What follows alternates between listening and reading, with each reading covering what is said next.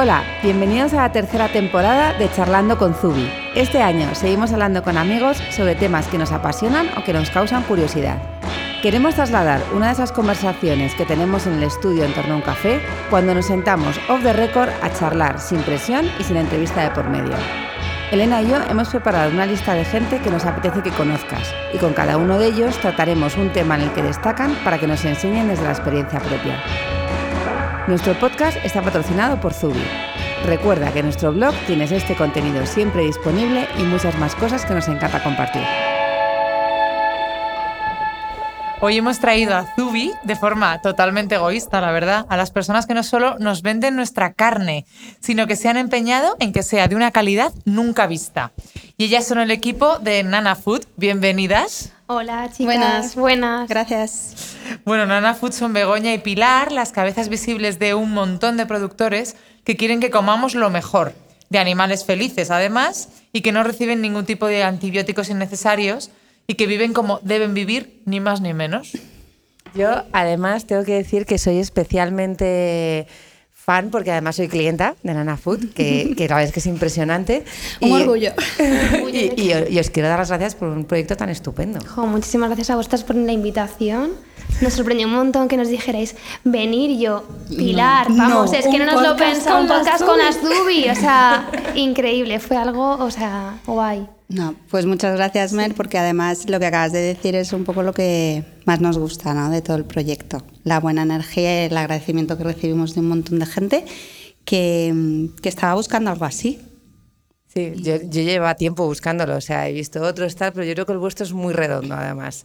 Yo os quería preguntar por lo lo más complicado. ¿Qué barreras os habéis encontrado de entrada para hacer este proyecto? O sea, ¿qué- ¿cuál ha sido lo más difícil de arrancar un proyecto que lleva un año? Nada, es que no llevamos, vamos, ni de- desde mayo estamos empezando a vender a, a cliente final y no sé, no- bueno, es que es- tenemos, una acogida increíble, pero lo que decías de barreras de entrada, pues a ver, la primera de todas, eh, como es una- somos una plataforma online y no tenemos una tienda física, eh, la primera que nos hemos encontrado es, claro, es que eh, no puedo tocar el producto, no puedo verlo, no puedo olerlo, eh, esta barrera de entrada de cómo me va a llegar, aunque somos un mundo que digo yo tecnológico y yo compro todo online hasta el pescado, pero mucha gente no es consciente aún de que se le puede llegar la carne a, a casa, ¿no? Entonces creo que una barrera de entrada, ¿verdad, Pilar? Creo que ha sido el tema este de... La compra, Sí, la compra, la por, compra por internet. internet. A pesar de todos los avances tecnológicos que hay a día de hoy, hay mucha gente que aún no se fía. Incluso yo misma eh, eh, compras ¿no? la, la compra pesada o lo haces online en supermercados, pero ya el fresco te, te vas a, a otros canales, más de, de barrio, más tal, pero bueno, porque tampoco tenía, había encontrado algo de confianza, ¿no? Y eso es lo que nosotros queremos hacer. Pero siempre hay una amiga valiente que es la que pide y entonces dice, voy a pedir a ver qué tal me llega y luego ya el boca a boca está funcionando súper bien, súper bien. O sea, es que es lo que, lo que más nos está funcionando, así que... que Y luego otra barrera, otra barrera que hemos tenido ha sido un poco eh, eh, el hecho de, de eso, de, que- de cómo llega, de, de- de que la gente se fíe de que le llega bien. Entonces, una cosa es la compra por internet y otra, y otra cosa es el siguiente paso. Una vez que la gente se decide, venga, voy a comprar por internet, pero seguro que me va a llegar bien. Y entonces ahí, bueno, pues estamos en Instagram intentando mostrar a, claro, para que... a todo el mundo que, Mer, es queremos un posible. unboxing nuestro... Nuestra- Una realidad medio en casa. Haré el, unbox- el unboxing prometido. Hecho, lo apuntamos. Porque al final, ¿qué estaba pasando un poco en la industria? O sea, al final decís que la gente se tiene que fiar de cómo le llega online, pero vosotros estáis como enseñando todas esas cosas buenas de eh, consumir directamente con el productor. Se fiaba más de ir al supermercado y coger el envase del supermercado que, que al final de que le esté llegando un producto directamente de vosotras del productor. ¿Qué aportáis diferente y que realmente cuáles son vuestras... Claro, es que, a ver, Nana nace porque yo soy veterinaria, bueno, doctora en veterinaria, que me costó mucho hacer el doctorado. Ponlo, ponlo, Pues ponlo. tienes que decirlo. Decirlo. No es lo mismo. Tengo que decirlo. Y he trabajado más de 20 años en el sector cárnico industrial. Entonces, al final, llegó un momento en que la carne que se producía es que yo no la quería para, para mis amigos, ni para mí, eh, ni para mi familia, ¿no? Y bueno, era un sueño que tenía yo desde que empecé la carrera, ¿no? De intentar lo que decíamos Pilar y yo, nosotros no vendemos carne, ¿no? Vendemos salud. Entonces, eso para nosotros es súper importante, es nuestro objetivo máximo, ¿no? Vender salud.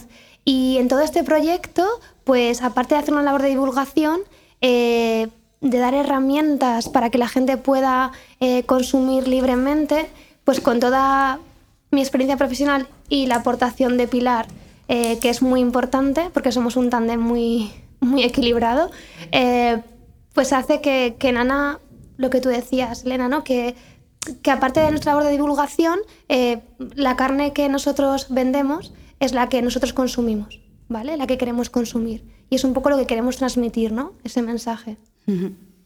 Entonces, la barrera de entrada de la confianza es ponernos cara. Realmente eh, es, la gente que nos compre sabe que hay una, una buena profesional detrás, especialista, técnica, que garantiza que lo que hacemos es eh, confiable. ¿no? Y aparte hay eh, empresas externas que certifican que lo que contamos es real, porque no basta con que uno mismo se lo diga, ¿no? sino que además vienen otros a confirmar que es así. Yo, yo doy fe que la barrera ha sido cuando he visto a Begoña, no iba vestida de amarillo, ni hablaba de pollos. De repente he dicho, yo sé quién eres. Ella sí que me cuenta cómo tiene que ser el pollo. Pues que el Stories del pollo extraterrestre ha tenido una, un exitazo increíble. y Yo creo que me he hecho famosa. Que has hecho viral. Eres viral ahora. Soy viral porque, a ver, a mí hay cosas que cuando empezamos con el proyecto, y eso les contaba a Pilar, yo decía, Pilar, es que el pollo no es amarillo. Me decía Pilar, bueno, pero ¿y por qué no? Y, y- y es que la yema de- del huevo es que depende de qué colorantes utilicen en la alimentación de la gallina, puede ser de un color o de otro. Y decía, esto no hay que contarlo, esto hay que contarlo, porque es que Claro, por eso la gente también- lo necesita saber, ¿no? Por eso también nos complementamos también, ¿no? Porque ella es la que tiene todo el conocimiento y yo tengo otro tipo de conocimientos que, comple- que complementan el suyo, pero soy un poco el, el cliente objetivo, ¿no? Que se preocupa por lo que come, pero que realmente no tiene ni idea de muchas Saber, cosas. saber efectivamente la parte técnica, pues Claro. no. Y hay que ir como poco a poco, ¿no? Eso es. Vamos a contar hoy esta Claro, parte, es. hasta que la gente entienda, ¿no? Entonces yo le pongo un poco los pies en la tierra y le digo, "Ah, vamos a ver, Bego, sí. esto la gente no lo entiende, no lo entiende, lo tenemos que contar de otra forma. Tú explícalo, dice OGM, no. OGM, la gente no sabe lo que es OGM, no sabe que es un organismo, mm, bueno, yo, ve, lo, he- lo he dicho mal, porque es OMG, no es OGM, es my organismo modificado. También. La mato. Publicación de transgénico.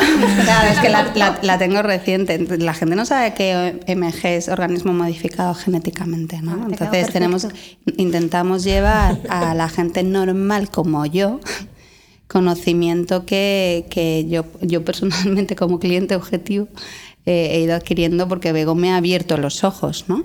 Pero es que- Después de ofrecerme el, el ayudarla en esta locura. Pero sorprende, ¿no? Que en un, en un mundo que al final dices es lo que comemos, ¿no? Es que, que la gente pues tenga esa una información que yo no creo que sea culpa al final del cliente final, sino que la industria tampoco ha querido que, eh, que eso se supiera, ¿no? O sea, esa educación que nosotros hacemos, eh, creo que bueno, es bueno que eh, las industrias alimentarias dicen, bueno, es mejor que no se sepa para que, bueno, piensen que el pollo es amarillo porque así comen, porque comen mucho maíz, ¿no? Esto es un poco lo que nos ocurre. No Hombre, sé. ta- también tenemos la- las salchichas que cantan y bailan. que eso está en, en- en nuestro cerebro todos, desde pequeños. Sí. que Hay unas salchichas súper guays en el supermercado que cantan y bailan y que yo las quiero para cenar. Es que cómo te vas a resistir a eso. No, es que además, eh, vosotras que nos entendéis, es como que nuestras salchichas y hamburguesas, y yo lo decía, es que tienen un color horroroso. De hecho, Bueno, no, tanto, no tanto, A ver, Bego. es, un color ver, real. Es un color real, Pero es sí. color carne. Que es color carne, pero claro, tú ves ahí una hamburguesa eh, de colores plan rosa fucsia y dices, uy, es que es súper brillante. Ves la nuestra y es que es carne, porque no usamos colorantes, ni aditivos, ni conservantes. oscura. Es roja oscura y dices, es que es el color normal. Alguna persona, de hecho, nos ha contactado diciendo, es que tengo dudas, yo no sé si esto está bueno. Es que, no. Es que es el que es así, es que es tenemos asociado el muy color claro. real a que la carne se ha Claro, pasado, ¿sabes? eso Ese es. color Sí, que eh, como exacto, más apagado. Exacto. Eso Y es. es. y es que es alucinante, ¿no? Entonces dices, ¿qué labor de educación tenemos tan importante para que la gente vea como normal lo nuestro?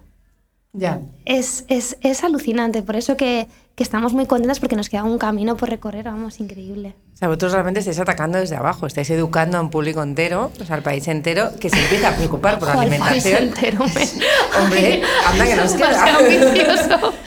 No, pero sí. De repente, mi, mo- de repente mi mochila pesa mucho, Mer. Bueno, Hay que responsabilizarse. hay, hay que tomar el control. pero pero no, yo, es por verdad, ejemplo, discuto mucho con la Bueno, no discuto, pero todo el mundo es como, ¿y de verdad te vas al mercado a comprar eso? ¿Y de verdad te haces el esfuerzo de pedirlo por internet y, que te lo manden una semana después? Sí, es un esfuerzo, obviamente. o sea, nada es gratis. O sea, Pero todo, es- que, que todo cuesta. Pero es una cuestión de planificación, realmente, y, y de prioridades. De prioridades. Porque si realmente para cuando, cuando el alimentarse bien y cuidarse eh, se convierte en una prioridad, pues reordenas todo. Entonces, sí, a mí los domingos por la noche me apetecería estar tirada en el sofá viendo una peli cuando los niños se acuestan, pero lo que hago es planificar un poco los menús, eh, hacer la, la compra online, la lista de la compra para pedir al día siguiente al mercado, Y que a no es tan a no sé qué. complicado. Bueno, pues cada uno tiene sus prioridades. Entonces, nosotros lo que intentamos hacer es que la gente tenga las mismas prioridades que nosotros, ¿no? Que es cuidarse desde dentro y, y que aprecie eh, lo, que, lo, que, lo que pueden hacer por su salud. Sí. De hecho, nuestra carne lo que nos, nos gusta definirla como carne saludable. Y es una realidad que hay un movimiento. eh, yo sí que lo noto porque nos llega a todos, pero realmente hay un movimiento en el que la gente se está preocupando por lo que come. Sí. Es así, ¿no? yo pienso que sí, pero sobre todo, eh, bueno, familias, ¿no? Las madres que nos llaman, eh, más cuando, bueno, ya no tienes, cuando tienes hijos, ¿no? Ya la preocupación es máxima, ¿no? En ese aspecto, pero igualmente gente, eh, pues en mi caso yo no tengo eh, familia, eh, te preocupas, ¿no? Al final dices, eh, prefiero eh, comer... eh, poco pero saludable y carne en este caso que no comer artificial, ¿no? Pero sí, hay una hay una hay mucha gente que cada vez está, es más consciente, de hecho nosotros llevamos desde mayo y, y es que estamos desbordadas realmente porque eh, nos hemos dado cuenta de que no pensamos que había tanta gente eh, que pensara un poco como nosotras, ¿no? Buscando Con nuestra misma eso. filosofía, sí. Sabíamos que, sabíamos que existía, sabíamos que había mercado, sabíamos que hay muchísima gente preocupada y que nuestro producto, que es único, porque ya hablaremos y caso de más características concretas, eh, que, que la gente le iba a gustar, porque a, poco, a poca gente que hubiera que le interesara, pues, pues a la gente le va a gustar, ¿no? Pero, pero, pero ha sido más rápido de lo que pensábamos. Sí, sí, porque, bueno, y, y hay gente con la que conectas que de repente sin, sin, sin, sin planificarlo y sin pedir nada a cambio te ayuda a, a darle un poco de A difusión a difundir. nuestro mensaje, Sí. como estáis haciendo vosotras, Sí, ¿no? Con, con esto. Y, y tiene impacto, claro, y tiene impacto en, en- en gente que ya pues empieza a plantear cosas que no se planteaba o que descubre cosas que no sabía o como Sí. yo, a mí Bego, yo insisto, a mí Bego me abrió los ojos. Yo estaba preocupada por mi alimentación, pero no sabía todo lo que había detrás de, de la industria cárnica. Porque habéis dicho una cosa muy importante que vosotros dais mucha importancia, es que somos lo que comemos. Y, y yo me imagino que hace no tantos años que estamos comiendo todas esas es y compañía. Por tanto, tampoco hay un histórico ahora mismo de cómo va a afectar eso a 100 años vista la salud de la gente. O sea, eso están hablando de ciertas enfermedades, ciertas intolerancias, debido a que estamos demasiado expuestos a muchísimas cosas.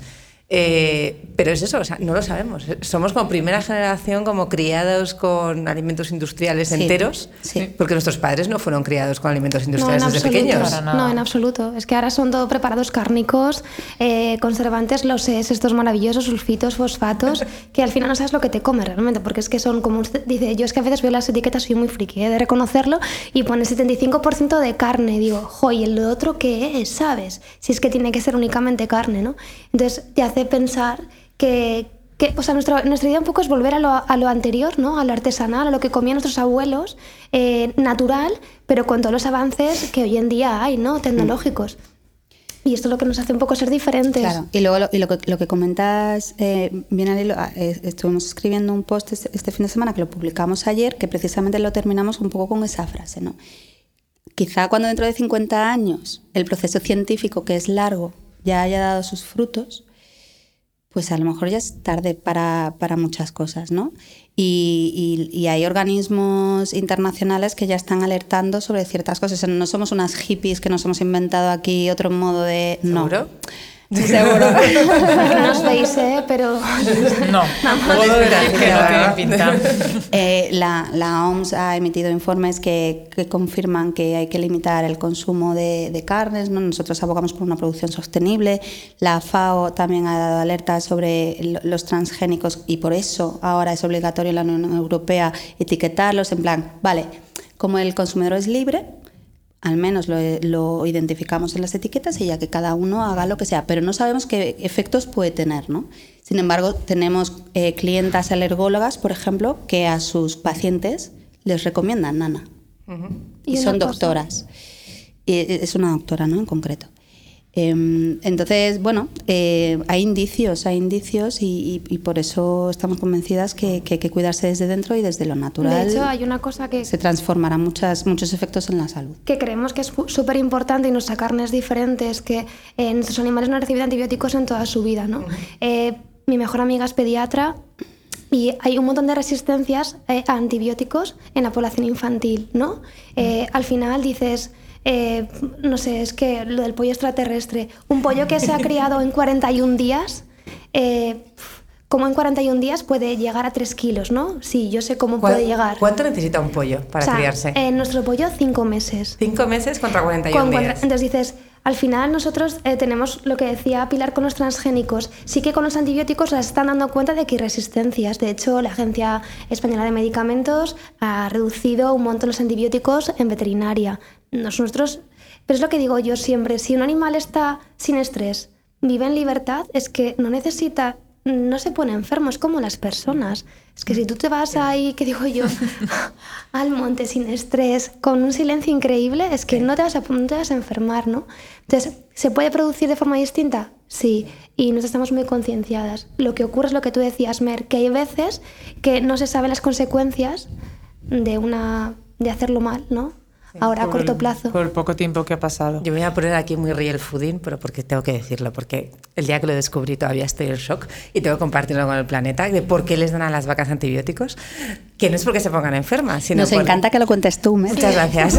Sí. Sino porque eh, la forma de alimentar a una vaca para que engorde más rápido es alimentarla con maíz, pero no son alimenta sus estómagos no pueden comer maíz. Porque ellos son animales que deben comer pasto, por eso tienen los tres estómagos, que tienen que pasar por los tres y todo eso. Ya, pero entonces cuando les das de comer maíz, enferman.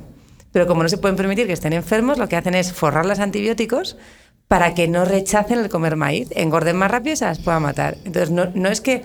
Hay gente que piensa que les dan antibióticos. Eso no, hombre, es. les dan antibióticos para que no Cuando- tengan moquillo, para que no tengan la gripe. O cuando es como, enferman como las personas. Es No. como, no, no, les dan No. antibióticos desde que nacen porque es la única forma de conseguir engordarlas en tiempo récord y, y que te las comas. Al final es como dices un animal sano, eh, que ellos, bueno, un animal sano con antibióticos, al final lo que hace es comer, comer, comer, engordar, Claro. engordar, engordar y ya está. Esto es lo que, lo que se hace. Entonces, a ver, al final eh, lo que siempre decimos, nuestra carne es ética, sostenible, saludable, es que y es más que ecológica, ¿no? Porque al final muchas veces la legislación de ecológico no eh, hay muchas eh, normativas que son muy abiertas, ¿no? A, interpretación y, y en ese sentido sí que por supuesto nosotros tenemos el sello ecológico, pero eh, le hemos dado una vuelta más, ¿no? Sea, yo, yo doy fe que vuestra carne, pollo estaba buenísimo. Mi tupper de hoy estaba hecho con un pollo vuestro. Por favor, cuéntame dónde vivía ese pollo, porque me lo has dicho antes y todavía o sea, me, lo- me lo estaba comiendo y estaba como dando las gracias al pollo por existir. Ay, en plan, Es que es, es un poco ese rollo, Mer. Realmente. No, es que al final es lo, o sea, es lo, lo interesante, ¿no? De hecho, eh, el otro día, bueno, hace como 15 días, porque un- no es una barrera de entrada, pero sí que nos ha costado muchísimo encontrar a ganaderos con nuestra filosofía, ¿no? Eh, que crean en nuestro proyecto y que se unan a, que digo yo, unan al carro, ¿no? A nuestro equipo. Y el pollo que, que tú comentabas, al final, mira, eh, hace como unos 15 días se ha incorporado una nueva ganadera a nuestro, a nuestro equipo, que es Marta, que vive en un pueblecito perdido de la montaña cerca de Trem. Y esta gente eh, a mí me sorprendió muchísimo porque viven eh, del agua de la lluvia, con placas solares, eh, los pollos están eh, sueltos, viven en libertad, o sea, al final eh, todo está unido, ¿no? Eh, tú te has comido un pollo sano, sin estrés, eh, no da de obesidad, que digo yo, porque al final el animal, bueno, si, eh, que te digo cinco meses, como igual tarda seis meses, ¿no? Al final es depende de lo que el animal vaya haciendo, ¿no? Cada, no, no- nos gusta decir que nosotros no producimos tornillos, no producimos máquinas, ¿no? No está programado. no está programado, ¿no? Entonces sí, eh, os invitamos, por supuesto, a que podáis visitar nuestras granjas y, y ver cómo viven ahí los animales. Pues la verdad que estamos deseando. Porque, bueno, y también esa tendencia, esa frase que también estamos oyendo últimamente de la carne es mala. Mm. O sea, realmente todo también vuelve a lo que nos estabais contando Sí, antes. esa es otra ¿Por de qué las es mala la carne así en plan generalidad? Claro, porque se ha generalizado eh, el concepto de, mm, de carne a lo que es la carne industrial. Entonces, si lees la letra pequeña de todos esos estudios y publicaciones que se realizan, eh, te puedes dar cuenta de que realmente hablan de ultraproce- ultraprocesados cárnicos, ¿no? Por ejemplo, o de carne que se ha producido de- eh, bajo ciertas condiciones. Efectivamente, hay que limitar el consumo o eliminar el consumo de ese tipo de carne. Nosotras, sin embargo, perdón, lo que, por lo que abogamos es por un consumo limitado de carne consciente y de carne saludable. No hay que comer carne Todos todos, los días, hay que comer carne, lo que dice la OMS, o sea, no lo decimos nosotras, ¿vale? Nosotros transmitimos lo que dice la OMS, que hay que comer carne dos o tres veces en semana dentro de una dieta variada y equilibrada. Y, mm, y, y- y por, y por eso, y eso es lo que intentamos divulgar y transmitir. Entonces, no es que la carne sea mala, aunque haya muchos que dicen que sí, pero si vas a los especialistas, si vas a, la gen- a los científicos, científicos que realmente tienen otro punto de vista, pues te podrán argumentar lo contrario. De ¿no? hecho, eh, estamos muy contentas porque, bueno, yo en mi época del lado oscuro, que digo yo, no del sector industrial que estuve trabajando, durante una época estuve, a- yo estuve a punto de hacerme vegetariana por todo lo que ya había visto, ¿no? Pero a mí lo que me resulta, y estamos por eso muy orgullosas, de que mucha gente que es vegetariana está empezando a comer carne gracias a nosotras. Y, dices, eh, al final la carne se necesita porque tiene una serie de vitaminas y minerales que son necesarios. O sea, nos comentan muchísima gente vegetariana, claro, ese cansancio que que vale, puedes, eh, puedes suplirlo con, con aportes vitamínicos, con pastillas, con tal, pero llega un momento en el que dices, necesito carne, ¿no? Y, y están empezando a comer carne gracias a nosotras. Con lo cual, eh, mucha gente, como bien dice Selena, eh, demoniza la carne, o sea, es como, uff, qué, qué horror, qué negativo, pero depende de qué tipo de carne. Es que. eh, Mm. Porque mucha gente ha ido al vegetarianismo Por por, ese proceso de producción cárnica. Mm. No porque re- que habrá que habrá una parte importante normal, de, ¿eh? de- no de vegetarianos no que sean vegetarianos por otro tipo de convicciones y de principios y es súper respetables. Sí. Pero hay muchos muchos otros muchos otros vegetarianos que se han pasado a esta forma de alimentarse porque no encontraban la carne que, que consideraban que ellos por sus principios querían evidentemente consumir. ética. Eso es. Es Cierto. que es que realmente hay que hacerse responsable de cada acto que hacemos y cuando consumimos Sí. estamos apoyando, y vosotras lo sabéis muy Sí. bien también, cuando consumimos estamos apoyando un modo de producción. Absolutamente. Eh, entonces, nosotras lo que queremos hacer llegar a la gente es que se puede producir carne de otra forma, de forma respetuosa, porque con los animales, con los productores que reciben un precio justo por, por- por su trabajo y, y con el medio ambiente. Es- Esto realmente incrementa la factura, como siempre decimos con los bolsos. Así el que es. yo fabrique aquí implica que hay seguridad sociales que pagar, que todo el mundo recibe un sueldo con el que puede vivir en España, que, que no es que tengamos nada con que se fabrique en otros países, excepto la huella de carbono, que es muy alta, si se fabricas fuera, pero también es verdad que eh, te estás aprovechando de un nivel de vida más bajo que tienen otros países porque pueden vivir con menos dinero para tu beneficio. Yo considero que si yo pago impuestos aquí, tengo que invertir aquí. O sea, no puedo levantar otro país que está más lejos en vez de levantar el mío y luego quejarme que aquí tengo crisis, claro. Nosotros ahí somos como súper, Claro. como tú decías, súper políticas, nos sale aquí Sí, una vena de, sí. de No. vótame. Bueno, de hecho, a mí me encantó vuestro podcast de apoyo a la mujer rural. Bueno, cómo- con- con cómo está. Esther. Sí, Con sí. Esther. Porque Esther es es, que es, verdad- es que nosotros también estamos apoyando en cierto sentido. Totalmente. eh, vamos, en cierto sentido, no, no, lo estamos hacemos apoyando estamos apoyando. con- Porque es que vuestros productores Claro, además es que son parte del equipo. Son parte del tú, equipo, tú Nana. lo de los productores, porque No, pero estamos apoyando. Estamos ahí apoyando, Claro claro. sí. Y al final muchas veces sí que es verdad que lo que tú decías, Mer, tienes razón. O sea, decíamos que vuestra carne es muy cara y yo... Es que no es caro, o sea, es No, que nuestra es carne es, justa, es artesanal. Eh, estamos apoyando al, al- al ganadero que está, eh, que seguro que si no estuviéramos nosotras desaparecería. Entonces, al final, yo muchas veces digo, eh, hay que comer de forma carne consciente, pero igual, si tú sumas todo lo que comes de carne todos los días comprando en un supermercado y comes nuestra carne dos veces por semana, es el mismo precio. Cierto. Entonces, al final, ¿qué es caro o qué es barato? ¿no?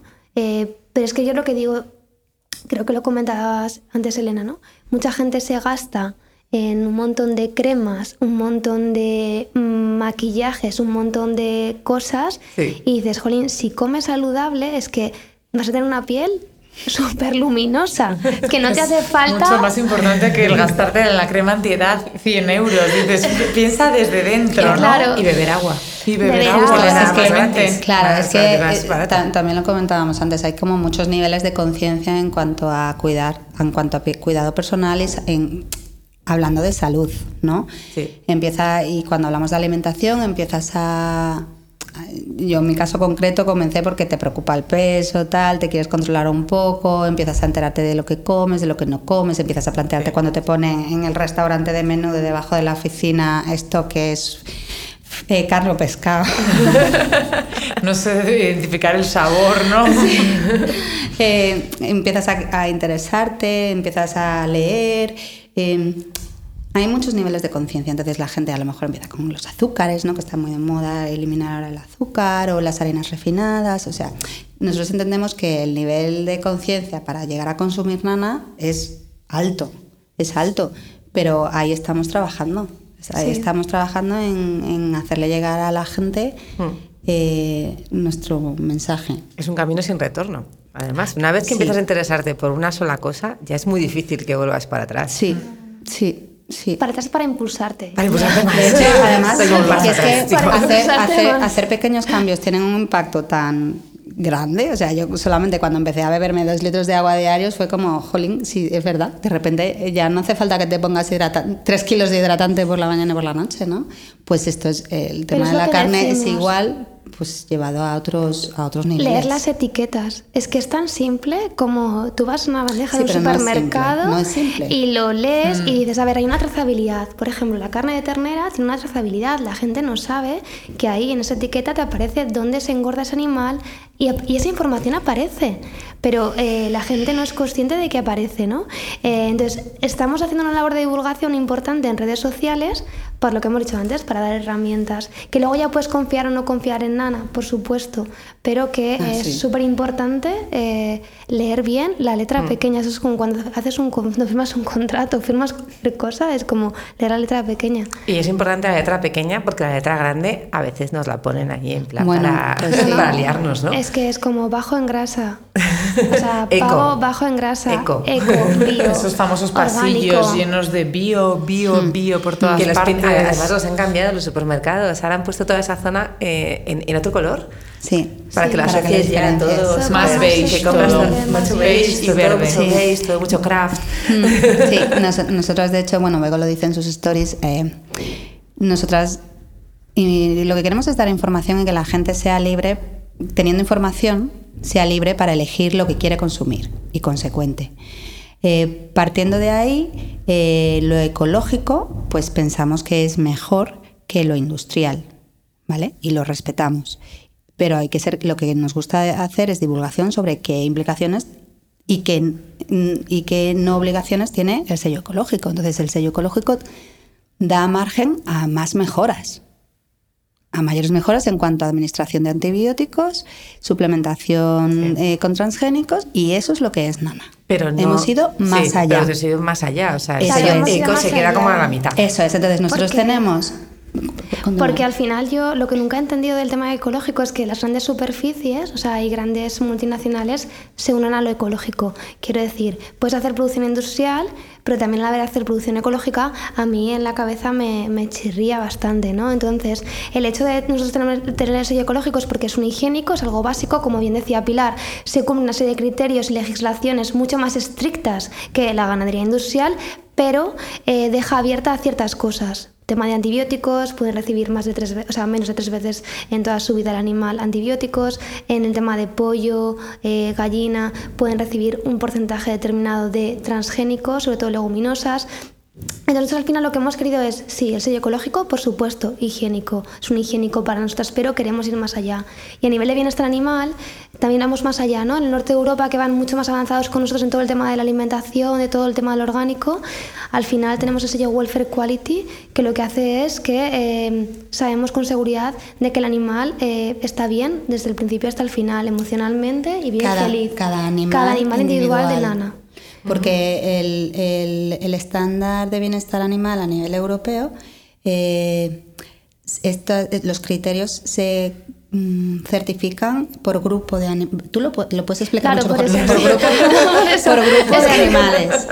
Por grupo de animales. Porque sí, claro, claro. como es Bueno, ver, industria- a ver, ella a ver, al final, todos. a ver, al final hay que pensar, como decía Pilar, que el tema de bienestar animal, eh, legislación europea básica, pues cumple lo típico de que tengan, alimenta tengan alimento, tengan agua, hay un transporte digno y poco más, ¿no? Sí. A mí esto de las... Y en grupos, y en grupos. Y en grupos, sí. Pero esto de que, por ejemplo, ahora que está saliendo, la- no voy a decir la marca, aunque todo el mundo la conoce, que cantan a las vacas una nana, a mí me hace mucha gracia porque al final creo que es un poco reírse Se, se nota que no veo la tele, no tengo ni idea. bueno, pues No esto, pasa nada, es, esto es un anuncio que al final a mí me, me, me flipa porque dices, vamos a ver... eh, Son las salchichas cantarinas, no sé, versión, sí, do- versión, 2020, versión ¿no? cantar nanalas. A ver, son animales, hay que los cuidamos perfectamente, pero no podemos ir hasta esto, ¿no? O sea, hay que ser un poco serios.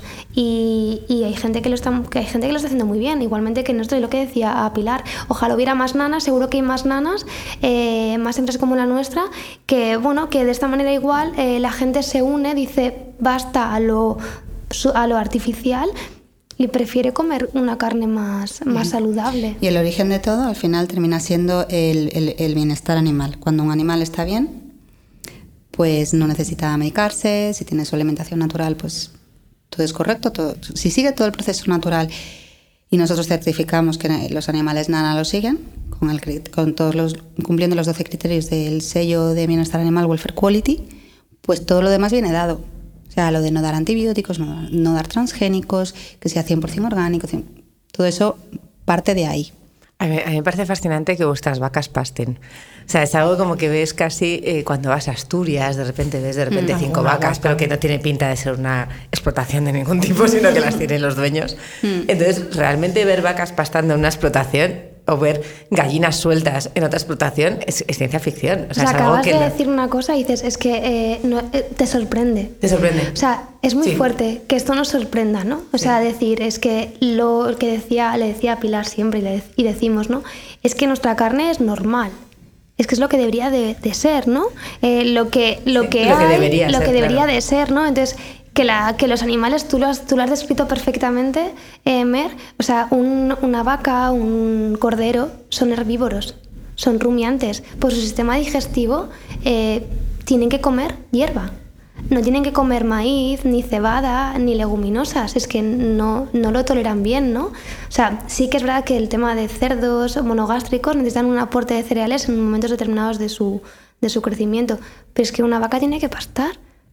Nuestros animales comen pasto, única y exclusivamente, pero también las gallinas comen su pasto. eh, comen las hierbecitas, eh, Las florecillas las amarillas. florecillas amarillas, que a mí esto me encantó en las stories del pollo extraterrestre. Es que es verdad, es que en primavera hay florecitas amarillas que se las comen y hacen que la carne de una tonalidad, pero amarilla no fosforita, un amarillo normal y corriente, ¿no? Entonces, eh, ojalá lo normal sea lo nuestro. Yo es lo que, lo que espero en un futuro, ¿no?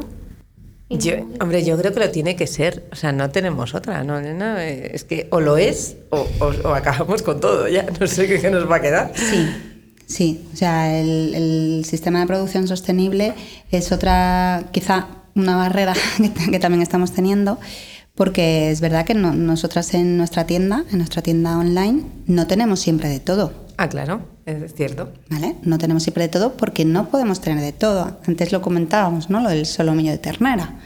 A mucha gente le gusta de vez en cuando comerse su solomillo de ternera. Y cuando va a un supermercado siempre hay solomillo de ternera. Pero, ¿qué ocurre con el resto de la vaca? Con, perdón, vaca no, que es otra cosa, ¿verdad? con el resto de la ternera. Em, No, pero sí. Entonces, bueno, cuando nosotros tenemos ternera, pues tenemos los solomillos de ternera y cuando ya se acaban los solomillos de ternera hay que esperar hasta volver a tener solomillo de ternera y que se consuma el resto de la ternera.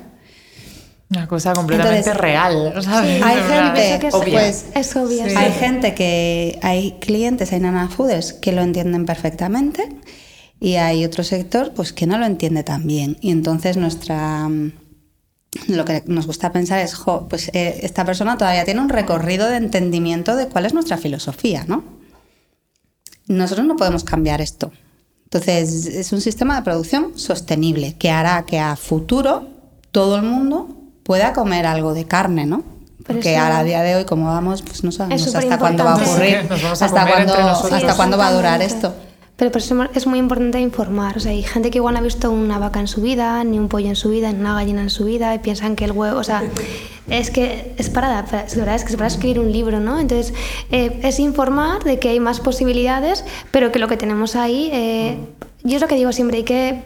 En cualquier cosa, tú vas a comprarte un coche, vas a comprarte un ordenador y siempre preguntas tal. Y muchas veces con, con el tema de la alimentación, directamente vas a lo práctico, vas al supermercado, lo coges y dices, bueno, pues ya está, ¿no? Y dices, es que, a ver, un ordenador no te va a pasar nada, no te lo vas a comer, pero es que lo otro te lo vas a comer y según lo que comas es como tú te vas a sentir. Entonces, eh, hay que darle una vuelta, hay que dar una reflexión a todo esto. Incluso desde pequeños, ¿no? Hablabas de que muchas veces en las familias, cuando tienen hijos, cuando más como te preocupas de lo que le vas a dar, ¿no? O sea, yo creo que también hay que empezar con la explicación desde abajo, desde que somos niños. Exacto. De nosotros, como decías, Mer, hemos vivido ya como en una época que a ver qué va a pasar y como que, que- que nos, que nos vamos a encontrar cuando tengamos 60 años de lo que hemos comido. Pero, pero ahora es el momento un poco desde pequeños de decir que esto es bueno, esto es malo, dónde lo compro, por qué, y de tener un equilibrio Además, ahora- sostenible ahora en estaba eso. pensándolo, que es una cosa que ya ha pasado. O sea, el síndrome de las vacas locas fue por culpa de la industria alimentaria. O sea, no- la gente no es consciente de lo que, con lo que estaban alimentando esas pobres vacas. No lo voy a decir aquí, porque también el día que me enteré todavía estoy en estado de shock. No te pases Pero vamos, de- no, no voy a decir nada más. Ya verás, voy a empezar a recibir mensajes de qué es lo que comían. voy a tener que contarlo. Solo diré que no debían estar comiendo esas pobres vacas porque nosotros no nos comemos a otros humanos. Pero vamos, que, Ya. que eso ya ha ocurrido. O sea, ya ha ocurrido un- una catástrofe como fue esa, con repercusiones muy grandes. Y parece que no terminamos de, de aprender de ello. Entonces, como, ¿esto cómo se arregla? No, eso ya no lo hacemos, pero bueno, antibióticos. Eso ya no lo hacemos, pero Pero no sé qué. al final- Pero van a estar pasando cada ciertos años. Es un poco como que mientras sigamos forzando la máquina, cada Claro, ciertos años claro. va a ocurrir otra cosa de esas, Es que porque se va a volver a pasar el límite. Es que al final no producimos tornillos, es que son animales. O sea, es que tú lo has dicho antes, ¿no? O sea, cómo la vaca come el maíz y haces para cambiarlo, pues al final no es que no, no aprendan en la industria alimentaria, sino lo que hacen, bueno, es producir al mejor coste posible y que tú puedas tener en tu supermercado siempre de todo. Esto es- yo lo, yo lo eh, hago lo mismo, siempre digo, pongo el mismo ejemplo, es que hay ciertas frutas que las tenemos en un supermercado que no son de temporada. O sea, tú no te puedes comer un una sandía en, en diciembre, o sea, que es que no es época. Quiero decir que al final muchas No debes. veces no debes, claro, porque que lleva que entonces es un poco como la carne, ¿no? Al final eh, todo tiene su proceso y y siempre habrá, y si yo siempre lo que digo, siempre habrá gente que, que apueste por la producción industrial y que quiera comer todos los días carne a un precio muy barato, pues está perfecto. Pero entonces, y es libre, ¿eh? y yo eh, lo respeto completamente.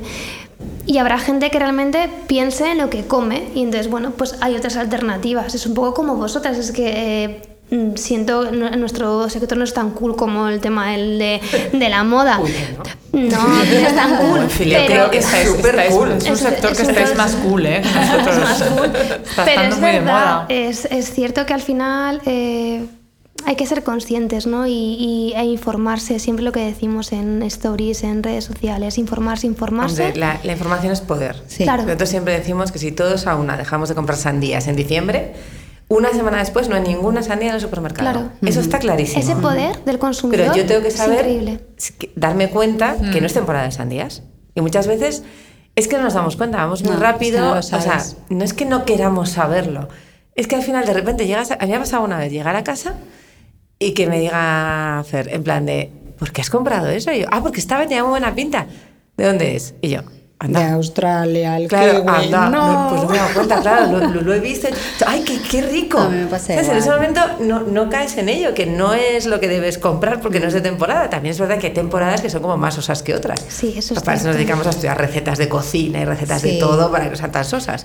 Pero por eso hay que, hay que informar y formarse, ¿no? Eh, nos- cuando nos has preguntado sobre los niños, hombre, nosotros pues venimos de hablar con una persona que vamos a empezar a colaborar con ella también para ver si podemos contar también nuestra historia. Tenemos una vocación divulgativa importante y, y queremos que la gente de- sea consciente y ya de ahí a los niños, pues ya cada padre, cada padre podrá hacer lo que quiera. Hay muchas escuelas que se están concienciando y, están, y están haciendo una buena labor en ese sentido. Eh, hay escuelas infantiles que empiezan a cambiar los menús, a introducir alimentación ecológica en, en alguno de los... Y algunas alguno escuelas de- que tienen granja dentro. También. Y huertos, Son, son ¿no? más o sea, entonces- pero- Y huertos, Sí. y huertos ecológicos. Sí. Es que al final. eh, Entonces, bueno, hay que ir un poco, hay que ir poco a poco, Y sí. en las casas, pues, hacer un... Hacer un los huertos está- está muy de moda, Está ¿eh? empezando a ver también. Está súper de moda, lo de su una tomatera en la terraza. En mi, barrio, en mi barrio hay una ¿Sí? zona de huerto, sí, en Alameda de Suna. Hay ¿Sí? una, sí, sí. Hay Es que una un zona tomate de, de de huerto huerto, no es comunal. común. No sé muy bien cómo Eso funciona. me habían hablado de ello, Sí, que sí. tú tienes tu parcelita Sí. y tal, en una zona de campo Ay, y cada uno tiene su parcela. Sí, que las Yo he conocido año, gente no sé qué, tienes, ibas pagando las y ellos te lo que los cuidan por semana. Si no tienes en tu, terra, una terraza o un tal o un no sé qué, pues a un ático con tal, al final pues tienes tu trocito de terreno a media hora. Al final la clave es tener lo que decías, Mer, la información. Entonces, vuestro tal es divulgar, informar y además ofrecer, porque es vuestro tal, un pro- ese producto Claro. y cada uno luego decidirá y habrá momentos en los que tal, que decir una cosa cambiará o no cambiará o tendrá toda la información y decirá, mira, no me compensa por X razones. Pero lo importante efectivamente es contarlo y que la gente por lo menos lo sepa. Exacto. Sí. Bueno, yo, yo espero que esto sea un primer granito de arena desde Zubi para todo el mundo que no nos conozca a vosotros o a más eh, proveedores como Sí. vosotros, porque realmente poco a poco hay más, pero que la verdad es que es una gozada. Y, y- y bueno, yo solo una última cosa. Es que además no solamente todo es sostenible, sino que el packaging, ¿cómo mandáis el packaging? O sea, viene con un papel encima que te indica cada cosa que viene dentro, cómo reciclarla. Yo casi lloro, lo tengo pegado en la, en la, en la nevera, por, por- por de verdad. O sea, a mí que me digan, no, no, pero es que sie- siempre es un follón. O sea, Es un follón, doy dentro fe, ¿eh? Hay, hay unas virutas, ¿no? Que se llaman de... Sí, lana de lana de ma- madera. es lana lana de Lana de madera. madera. Entonces yo abro eso. Es empieza- reciclado. Sí. Empieza a mirar la lana de madera. Digo, ¿y esto dónde va? Todo el mundo, todo Esto, el mundo. esto, esto dónde va? Esto va a la basura normal. Esto tengo que llevarlo donde el ¿Y papel. nuestra nanobox dónde va? Claro. Y, y luego los hielos hidrosolubles, ¿qué hacemos con ellos? Claro, lo Y- mismo, puedes tirarlos aquí o puedes reutilizarlos, Mm. ya los tengo metidos en el congelador, no sé muy bien para qué, pero ya se me ocurre algo. Pues sí, cada elemento no, cada elemento está pensado. Nosotros intentamos que todo sea reciclado y reciclable y, y que sea reutilizable. Además, si es posible. Voy, voy- Entonces, voy- voy a empezar a devolveros las cajas. bueno, de hecho, esa De es hecho, otra es idea. una idea que nos han dado. Y los hielos. Los- porque sí. claro, yo puedo acumular muchos hielos y muchas cajas. Yo voy a empezar a hacer una caja gigante con hielos y os la voy a devolver y me la volvéis a mandar y ya está, y terminemos. Pues, sí, ¿qué es lo que haces con tu frutero, no? Con la- Claro, claro, es que se lo he contado antes. Al frutero, un poco en la, educación, que también tenemos que educar a, a los que nos venden cosas. Igual Claro. que lo de no voy a comprar la sandía y no habrá sandías porque si no la venden no, no van a gastar dinero en ella. Pues ya mi pobre frutero, que debo tener un poco frito, siempre venía con mis bolsas de tela. Entonces, las primeras veces, como que, como lo hacen todo automático, metía todo en las de plástico y ya, ya- yo no llegaba. O le ponían las bandejitas esas terroríficas y les ponía el plástico y no, no era eso. Entonces ya, cuando me veía, ya viene la pesada. Y ya ricé el rizo, porque como no quiero que me dé nada de plástico, me da el papel de estraza ese para hacer conos y me mete dentro lo que se puede estropear, porque todo lo demás va en la misma bolsa. Y empieza, pero lo tengo que pesar por separado. Y digo, ya, pues pésalo y lo vas metiendo en la misma bolsa. O sea, que no le va a pasar nada al sí. plátano, a la patata y a la cebolla porque, Porque estén juntas. claro, no. O sea, no, no, no hay ningún problema, tienen todos cáscara. Y entonces ya la última vez llega y ella me dice, dame las bolsas. Digo, y te traigo los papeles. Y ya me mira como zumbada.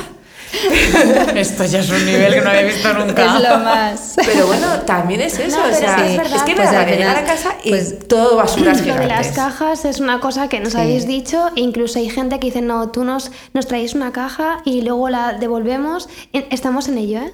Estamos Sí. en ello para Y además- porque da rabia tiene no, tanto. pues, Sí. pues esa hoja al final es fruto de muchas preguntas Sí. de Nana Fooders, de ¿qué hago con la lana de madera? ¿Y con la caja la puedo? ¿Dónde la he hecho? ¿En el azul o en el amarillo? No sé dónde. Bueno, pues nada, pues lo escribimos y genial, y así crecemos todos y, y aprendemos evolucionamos y, todos los aprendemos, días, porque es verdad. Pero es que a mí misma me pasaba, digo, ¿qué hago con la lana de madera? Espera, que le pregunto a Robert. Es que al final nuestro cliente está concienciado con, con esta alimentación súper sostenible, pero ya viene de el, Sí. el, el packaging sostenible, Con todo, el con todo, reciclaje sí. de tal. pues De al hecho, final- otra, otra, otra pregunta muy recurrente es, jo, pero es que utilizáis plásticos. No. Por Ahora. el tema del envase al vacío, porque al final nosotros primamos la, por supuesto que La- la a nivel salud. sanitario, eh, sanidad, de que no haya contaminación bacteriana, pero estamos investigando y, tra- y trabajando con una empresa de Barcelona de biopolímeros para intentar sustituir ese plástico por otra cosa, ¿no? Eh, estamos concienciadas y al final es lo que, lo que tú decías, Mer, estamos aprendiendo con nuestros clientes, nuestros nana fooders, ¿no? nuestra fam, que es como ya una familia, y nos van diciendo, pues yo haría o, me o podríais hacer ahora con todo el tema de, eh, y, si, y si sacáis pasta, sacáis embutidos, sacáis, o sea, es como, ¿y leche, leche nana cuándo? O sea, casquería. también, Casquería y es como... Los huesos, los huesos está- están realmente porque nos lo han pedido. Sí, los huesos también, o sea, yo dije... mm, Hombre, hay una cosa horrible que si lo abres muy al borde puede- tienes una de vacío en casa, puedes reutilizarlo si no lavas bien por dentro. Pero eso ya debe Ya, ser eso como... sí, ese es el siguiente nivel. La, la, la, Siguiente la, la, la friki, ¿no? No, es que... no sabes, a mí mi hermana cualquier día se intoxica con Madre mía, madre mía. Estamos lo lavas al nivel eco. Si, si los puedes meter hasta en lavavajillas. Hombre, Todos, sí, pues si por poder, es verdad. Luego son bolsitas ya selladas por un lado. Pero a ver cuánto... Es que el está- plástico también se va degenerando. Tened cuidado, ¿eh? Esto no lo cojáis de, de Son- nota. Son, son- son- son pequeños gestos, o sea, si puedo Es repetir un algo tip, un- un una, tip. una vez más, son una vez más, Es un pequeño son tip. dos. O no, pero es un pequeño tip. No, yo no lo sabía, pero me parece que cuando nos digan tal se puede. No, lo vamos a poner en la hoja. En la hoja de- en la hoja de propuestas. Que en vez de Tip tirarlo, de que lo laves y que Al le vuelvas a usar como si fuera una bolsita. Todos escuchar a tus clientes, como Mer. Pues yo hago. es una clienta zumbada especialmente. Sí, sí, sí, sí. No, pero hay que escuchar. Y también, final, también por sí. ejemplo, trabajamos con la Universidad de Zaragoza para, la- para alargar la vida útil de los elaborados. Sí. Estamos, sí, ese Es que no usamos conservantes, ni colorantes, ni aditivos. Ahora también estamos en un proyecto, espero que dentro de poco en hospitales. O sea, al final tenemos un montón de, de ideas que, que espero que a corto plazo se puedan realizar. Y cuéntanos solamente qué es lo próximo que vais a lanzar, que me ha hecho mucha ilusión. Y es que soy muy vaga. Me parece que como Elena en la cocina. en la cocina. Nos hemos visto aquí muy alineadas. Muy alineadas. Entonces, es que como saca- sacamos productos que eh, realmente necesitamos, o que yo necesito también, o sea, yo soy súper vaga y cocino fatal. Y también. vamos a sacar el. Bueno, es una primicia. eh, caldo de. Es una primicia, es que vais a quedar es como en un bolso, no Ya, es que es que caldo. ya, no hay, ya no hay discusión, ya hay que sacarlo. No, hay que sacarlo. Ya. Cal- Lo necesitamos. caldo de pollo, eh, sin conservantes, ni colorantes, ni aditivos, o sea, Pues yo súper natural. compro la, cascar, la, la carcasa. Yo Porque Pilar, le, pero yo ese bote, o sea, de vidrio, va a ser un bote de vidrio, un litro de caldo que puedes usar cualquier día en casa que no tengas ganas de hacer nada y luego otro caldo de cocido, Ay, qué bueno. pero además con todo invierno. productos ecológicos, apio, cebolla, garbanzos ecológicos, o sea, todo es ecológico. Eh, y además eh, la, es un obrador porque hemos empezado a colaborar con ellos y todos son productos de proximidad, que también es muy importante. eh, Ay, fomentar todo eso y ayudar, ¿no? Y con producto nana, claro. Con O sea, nuestra carne nana, sí. O sea, es- estamos haciendo productos que, que, bueno, que a mis amigas, tú porque haces la carcasa, haces el caldo y para toda la semana. Pero a mí este litro de caldo no. me da sacar de, vamos. Yo limpio mucho de todo eso, todo lo demás. Es mi cena diaria de octubre a mayo. Yo también es verdad que lo hago entero, pero vamos, esto hay que probarlo. Sí, tener un. O sea, yo pienso que caldo nana ahí en, en el armario, creo que esto es importante. Qué bueno. También lo creo. Pero que poco Bueno, a poco. estamos deseando y muchas más cosas que están por venir, que lo sabemos. Sí, De tal para seguir expandiendo todos los productos. sí. Pues nada, eh, yo solo quiero pues, daros las gracias. Nos ha costado un montón quedar aquí. Muchas gracias. Hay hasta problemas técnicos que no vamos a llamar. Aquí Sí, ya hemos nos conseguido han- hacerlo a la, tercera- a la Doblemente, doblemente agradecidas, de verdad. A vosotras, que Teníamos tantas ganas de que contarais este proyecto tan bonito y que compartimos tantas cosas de valores al Y, final y- entre y las dos tenemos pendiente sí. una visita y nosotros Sí. también No, estáis invitadísimas a veniros a. Cuenca cuando queráis de arriba nuestras costureras. Ay. Porque la verdad es que a nosotros nos hace una ilusión enorme poder ver esas gallinas, esas vacas. Estáis yo creo- y- y, invitadísimas. y enseñarlo y enseñar a la gente que se puede. Claro. Que se es puede. posible. Hay que comer un poco menos, pero bueno, eso es bueno también. A mí me va a venir muy bien. A todos. Bueno, hay que a al final ade- adecuarse ¿no? un poco a los ritmos reales de la naturaleza. Mm, Sí. Exacto, Al final, simplemente eso. Sí. Es respetarnos todos un poco. Que muchísimas Pues gracias por la invitación. Mil gracias a vosotros. Cuando queráis. Gracias. Hasta luego. Gracias. Muchas gracias por habernos elegido de nuevo para pasar un rato de tu tiempo. Para nosotras también ha sido un placer enorme pasarlo contigo. El equipo del podcast de Zubi, capitaneado por Elena y por mí, con Rocío en producción, Pati en fotografía y Sergio en sonido, esperamos haber estado a la altura. La música de este podcast es un regalo de Lulatón, nuestros compositores de jingles favoritos, que desde Japón nos acompañan desde el primer día. Si te ha gustado y crees que le puede gustar a otros, compártelo. No hay nada mejor que recibir un regalo porque alguien se acuerda de ti. Tenéis todos nuestros podcasts en nuestro blog, en iTunes, Spotify y otras plataformas. Gracias de nuevo por estar aquí, nos vemos muy pronto.